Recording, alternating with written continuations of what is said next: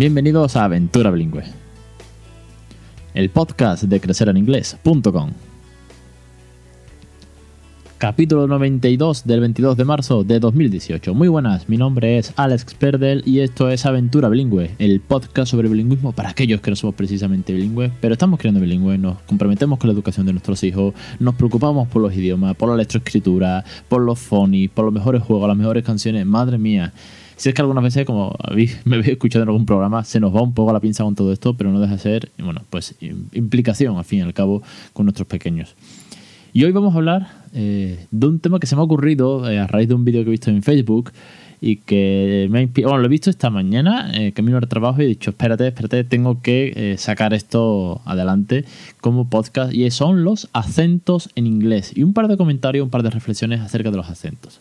Antes, pues tengo que recordaros a todos vosotros y a los que acabáis de llegar, os doy la bienvenida. Tenéis 92 capítulos por escuchar, son muchos capítulos, lo sé, estamos cerca de los 100. Que en crecereninglés.com tenéis los cursos eh, pedagógicos para criar bilingües. ¿Por qué digo pedagógicos? Pues porque me han llegado algunos comentarios que me dicen, Alex, no solamente hablas de mejores rutinas para incluir el inglés o das listado de vocabulario que, bueno, eh, lo puedo encontrar en cualquier lado, pero están ordenados y tienen un porqué sino que además hablas de desarrollo cognitivo o desarrollo motriz o ocular o de cómo con cada juego podemos mm, desarrollar algo nuevo, podemos ayudar a que aprendan, a que compartan, a que jueguen, a que, bueno, es que da para tanto y, lo que nos queda, porque metiéndome en esta materia, que cada vez me gusta más, pues eh, estoy planificando cursos eh, que todo rodea al final lo mismo, eh, rodea la educación, rodea la pedagogía, al desarrollo lingüístico, al desarrollo pues motriz, emocional, lógico matemático, ya sabes más o menos por dónde voy y por supuesto todo además haciéndolo en inglés, que es lo difícil y lo divertido al mismo tiempo, porque esto se trata de hacerlo con cariño, diversión y sobre todo, bueno, que es una aventura fantástica. Ya sabéis, crecereninglés.com. Vamos ya por el quinto curso, casi terminándolo, y ya mismo empezaremos el sexto. Estamos ahora con los juegos de uno a dos años para bebés que estamos criando bilingüe. Os lo dejo todo en Crecer en Inglés. Vamos a hablar de los acentos. Los acentos en inglés eh, antes que nada, tengo que decir que que es una queja o una preocupación o una puya que muchas veces nos llega a los padres que estamos criando bilingües.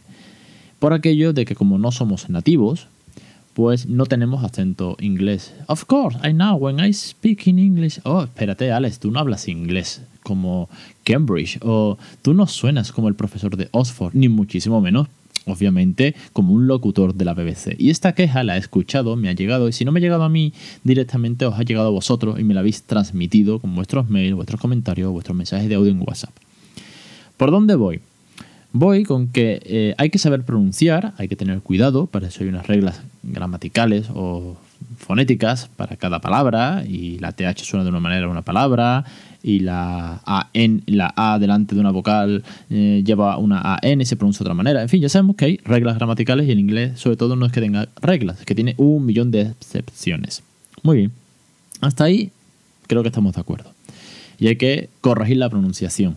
Eh, de hecho, yo es una de las cosas que cada vez miro más en Word Reference cuando busco una palabra y trato de mejorar la pronunciación de esa palabra porque o no la conozco, entonces no me la voy a inventar, o igual tengo dudas. Vale.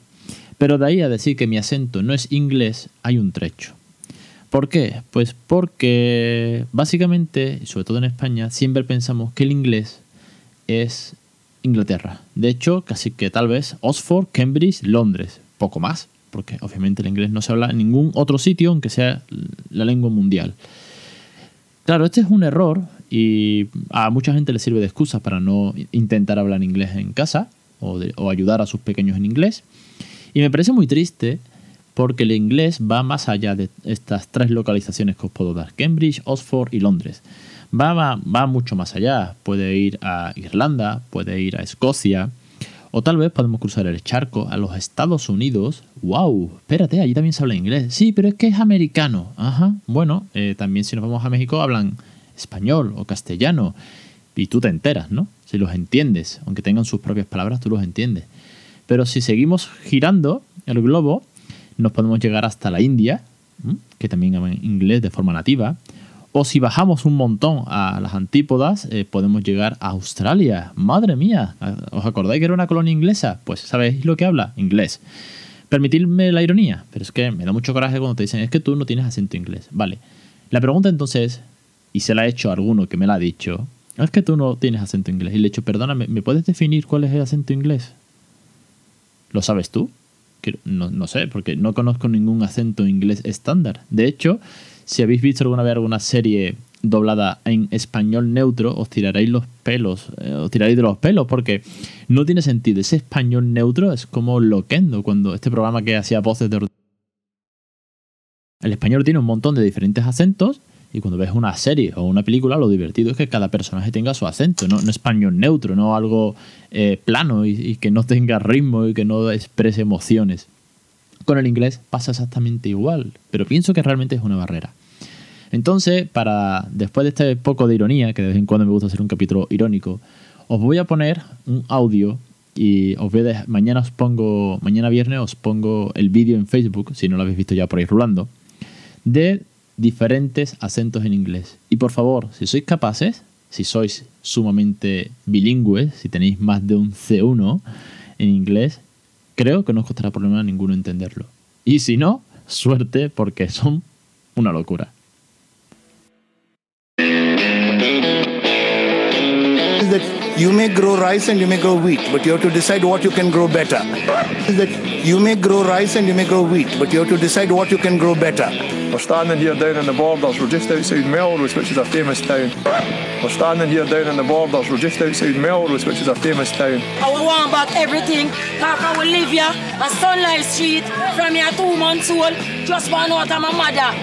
I want back everything, on Sunlight Street from two months old, just out of my mother. Oh God, it's desperate. God, the mountains is brave and close now, right enough. Oh God, it's oh wild, wild time of the snow, all right. Oh God, it's desperate. God, the mountains is brave and close now, right enough. Oh God, it's oh wild, wild time of the snow, all right. Around here, I guess it'd be what more like you call hillbilly style or something. I guess I don't know, just mountain talk. Around here, I guess it'd be what more like you call hillbilly style or something. I guess I don't know, just mountain talk. And he just decided he'd scoot up the road, and I just said, nah, it's not going on like that, mate. So I jumped in my car. And he just decided he'd scoot up the road, and I just said, nah, it's not going on like that, mate. So I jumped in my car. Now I can't speak Spanish or anything, so I was just trying. I learned agua, that means water. Now I can't speak Spanish or anything, so I was just trying. I learned agua, that means water.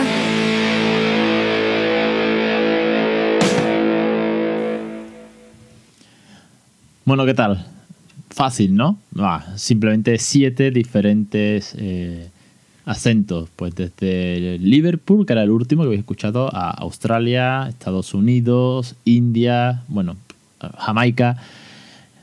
Con esto vengo a deciros que a todos aquellos que estéis criando bilingüe y que alguna vez os digan no tienes acento inglés, seguir hablando con vuestro acento inglés, porque es vuestro, es vuestra manera de comunicaros y no deja de ser inglés.